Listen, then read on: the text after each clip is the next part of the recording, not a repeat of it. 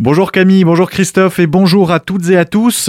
La maison alsacienne de Orfelden démolie hier matin et ce malgré la mobilisation de l'ASMA, l'association pour la sauvegarde de la maison alsacienne et le soutien de personnalités comme Stéphane Bern ou Frédéric Bierry, le président de la collectivité européenne d'Alsace. Des négociations étaient même en cours pour tenter de sauver la maison à Colombage du 19e siècle et un couple était prêt à l'acheter et la réhabiliter.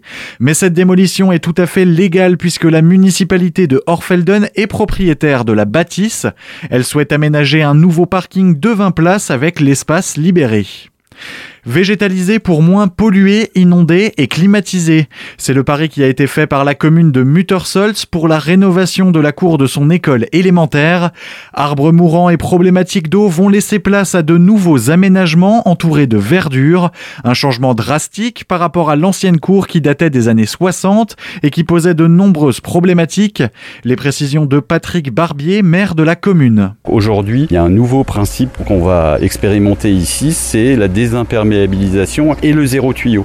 Toutes les eaux de pluie qui tomberont sur cette cour d'école iront dans euh, le sol et plus particulièrement dans les fosses prévues pour les plantes et notamment les nombreux arbres qui vont être plantés dans cette cour d'école. Hein. La cour d'école va consister en, un terrain de sport parce que ça évidemment euh, c'est nécessaire pour une cour d'école. Mais en dehors du terrain de sport, il y aura beaucoup de plantations, notamment d'arbres pour apporter de la fraîcheur. Malgré la bonne isolation, malgré les stores extérieurs, on avait quand même des surchauffes au mois de juin. Et donc là, on espère qu'avec des arbres, on va apporter euh, quelques degrés euh, en moins. Une initiative qui semble être pour l'heure unique en Centre-Alsace.